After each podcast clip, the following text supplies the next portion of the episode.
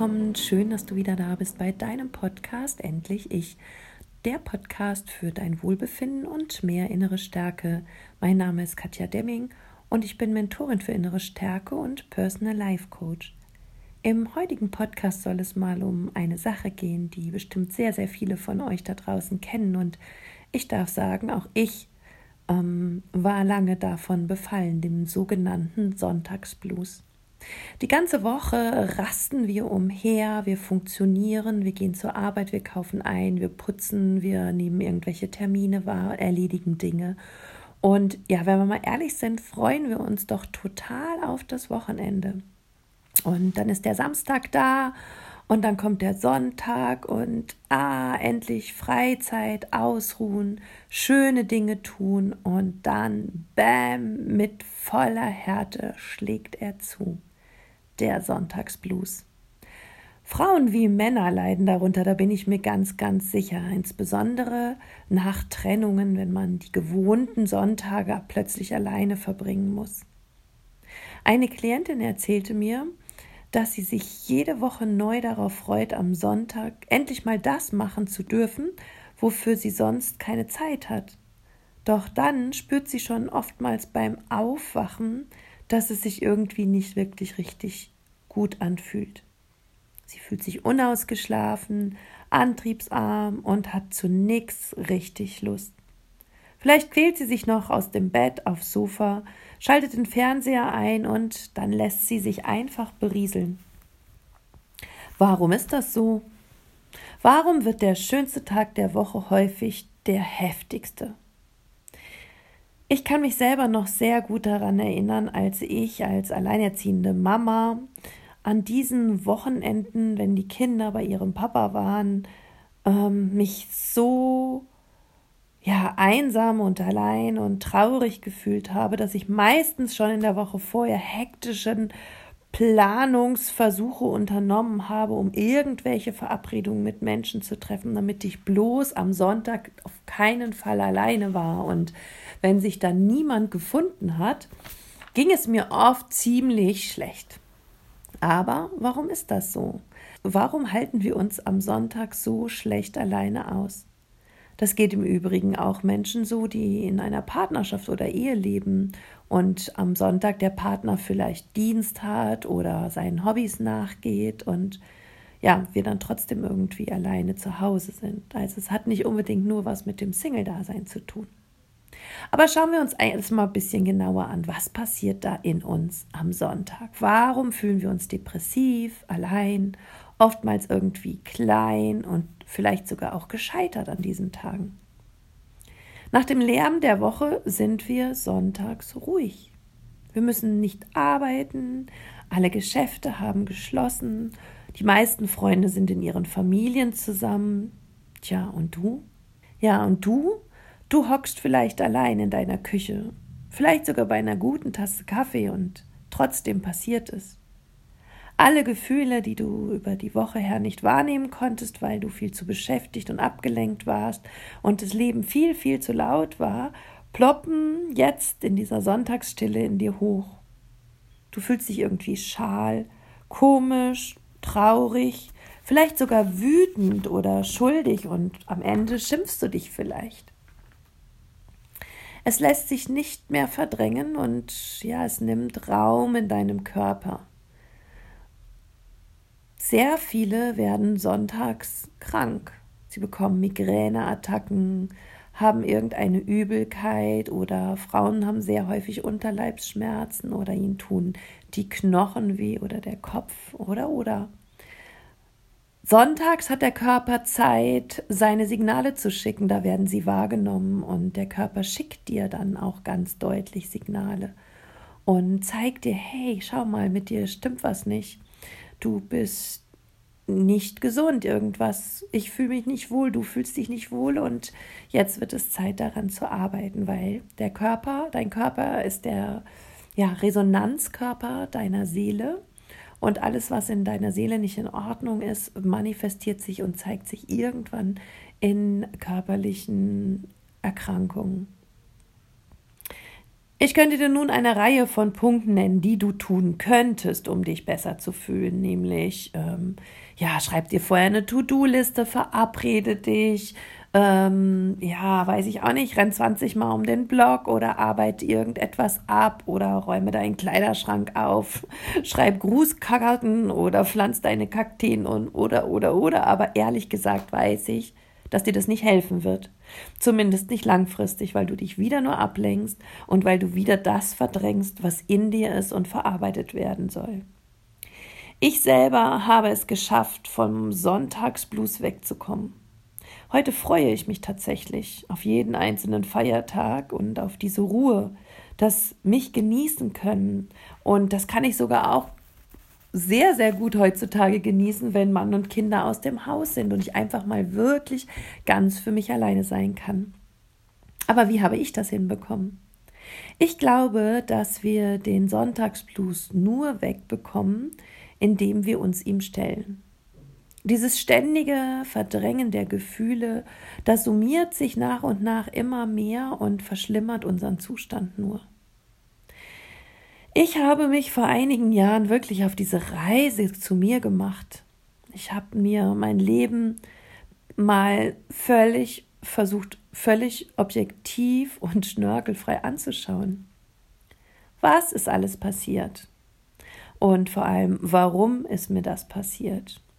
Welche Erfahrungen habe ich gemacht und warum musste ich ausgerechnet diese Erfahrungen machen? Was habe ich daraus gelernt und was sollte ich endlich verstehen, erkennen, verändern und woran sollte ich auch wachsen? Bei mir war es relativ schnell klar, dass alle meine Probleme, Defizite oder ja, schlechten Gefühle darauf äh, zurückzuführen waren, dass ich mir selber viel zu wenig Beachtung geschenkt habe. Ich war viel zu viel damit beschäftigt, was andere brauchten, was andere gut fanden, was andere von mir gedacht haben, als danach zu schauen, was ich brauche, was ich denke und wie ich es mir am besten recht machte. Und ja, als ich das erkannte, habe ich natürlich auch immer noch angefangen, mich zu schimpfen. Ich habe mich ausgeschimpft für diese traurigen Sonntage, dafür, wie dumm es von mir war, ähm, ja, jetzt hier rumzuliegen oder ja, wie doof ich war, dass ich mich in schlechten Beziehungen viel zu lange aufgehalten habe und wie allein ich jetzt war, was für ein schlechter Mensch ich sein musste, dass jetzt niemand bei mir war und Och, dann habe ich angefangen zu lamentieren, wie ungerecht die Welt war, insbesondere zu mir. Und zum Schluss habe ich mich dann noch dafür geschimpft, dass, dass ich mich geschimpft habe. Du merkst schon, ich war in den Gedanken, in meinem Mindset, ne, also in, dem, in meinem Denken, überhaupt nicht wohlwollend zu mir und überhaupt nicht gut zu mir. Und ich habe mich immer runtergemacht und ja nicht nach mir und nach meinen Bedürfnissen geguckt. Und gerade als ich angefangen habe, mir das dann sonntags aufzuschreiben, warum ich welche Erfahrungen gemacht habe oder machen musste, wurde mir selber immer deutlicher klar, dass ich mich in Zukunft viel, viel mehr um mich selber kümmern darf und dass ich daran arbeiten darf, ein viel besseres Bild über mich selber zu bekommen. Und mit der Zeit lernte ich dann wieder zu mir zu kommen und liebevoller mit mir zu sein. Ich konnte das früher überhaupt nicht, mir zum Beispiel Selbstmitgefühl zu schenken und entgegenzubringen. Selbstmitgefühl für alles, was ich Trauriges und Schmerzvolles erleben musste. Ich konnte früher nicht wirklich gut zu mir sein. Ich war streng zu mir. Ich habe nichts für mein Wohlbefinden getan. Ich habe mich für die anderen verbogen und ja, mein Herz an die falschen Menschen gehängt und somit auch Menschen in mein Leben gezogen, die einfach nicht gut für mich waren. Und alles, kann ich dir sagen, wirklich alles wurde besser, als ich begann, mich um mich selber zu kümmern. Also begann ich aufzuräumen. Ich kann es dir, ich kann es dir auch nur raten, dich all diesen Gefühlen zu stellen, die da sonntags in dir hochploppen. Halte sie aus. tröste dich, frag dich, warum. Warum musste ich das erleben? Warum musste ich dadurch? Was hat mir das gezeigt? Such den roten Faden in deiner Geschichte und schau, was, woran du wachsen solltest, was du lernen solltest. Und dann fang an, und das ist das Wichtigste. Also zunächst mal all das Geschehene für dich anzunehmen, es hinzunehmen und zu sagen, es ist wie es ist, es ist in der Vergangenheit, ich kann es jetzt nicht mehr ändern, ich habe daraus gelernt. Und rückblickend kann ich sagen, dass es ein Fehler war, aber es heißt ja Fehler, weil dir in dem Moment, als du es entscheiden musstest, Informationen gefehlt haben. Später weißt du, dass es ein Fehler war, aber in dem Moment ja nicht. Also beginne dir auch zu vergeben. Das heißt, lass los, was vielleicht in deinem Leben nicht so super gelaufen ist. Und vergib dir, dass du das damals so entschieden hast. Vergib dir, dass du ja nicht die richtigen ähm, Entscheidungen getroffen hast und werde weicher mit dir, ja, und vor allem auch vergib den Menschen, die dir diese Traurigkeit, den Schmerz und die Verletzungen zugefügt haben. Das ist ein ganz, ganz großer und wichtiger Punkt, dass du lernst, den Menschen zu verzeihen, die dir das angetan haben. Das geht sehr häufig sehr gut, indem du einen Vergebungsbrief schreibst und ihn anschließend verbrennst oder vergräbst oder zerreißt, je nachdem. Und vergeben können wir auch sehr, sehr gut, ähm, wenn wir in die Meditation gehen und ja, uns einfach nochmal den Feind in Anführungsstrichen in der Meditation wieder zum Freund machen und ihn ja in, vor unserem visuellen Auge uns holen und ihn um Vergebung bitten und ihm halt auch verzeihen. Denn Schuld oder Schamgefühle, wenn du die immer noch in dir trägst, die lasten so schwer auf deinen Schultern, dass ähm, ja dieses Gefühl dir den Sonntag ganz deutlich vermiesen kann. Und deshalb versuche loszulassen und zu vergeben. Und vor allem begegne dir an solchen Sonntagen immer wieder. Und das, auch das kannst du gut in der Meditation machen, weil in der Meditation schaffst du es, eine wirklich tiefe Verbindung zu dir und zu deinem Herzen zu bekommen. Geh in deine Gefühle und höre zu, was dein Herz und was deine Gefühle dir sagen wollen. Komm zur Ruhe und atme und schau mal, was da in dir los ist.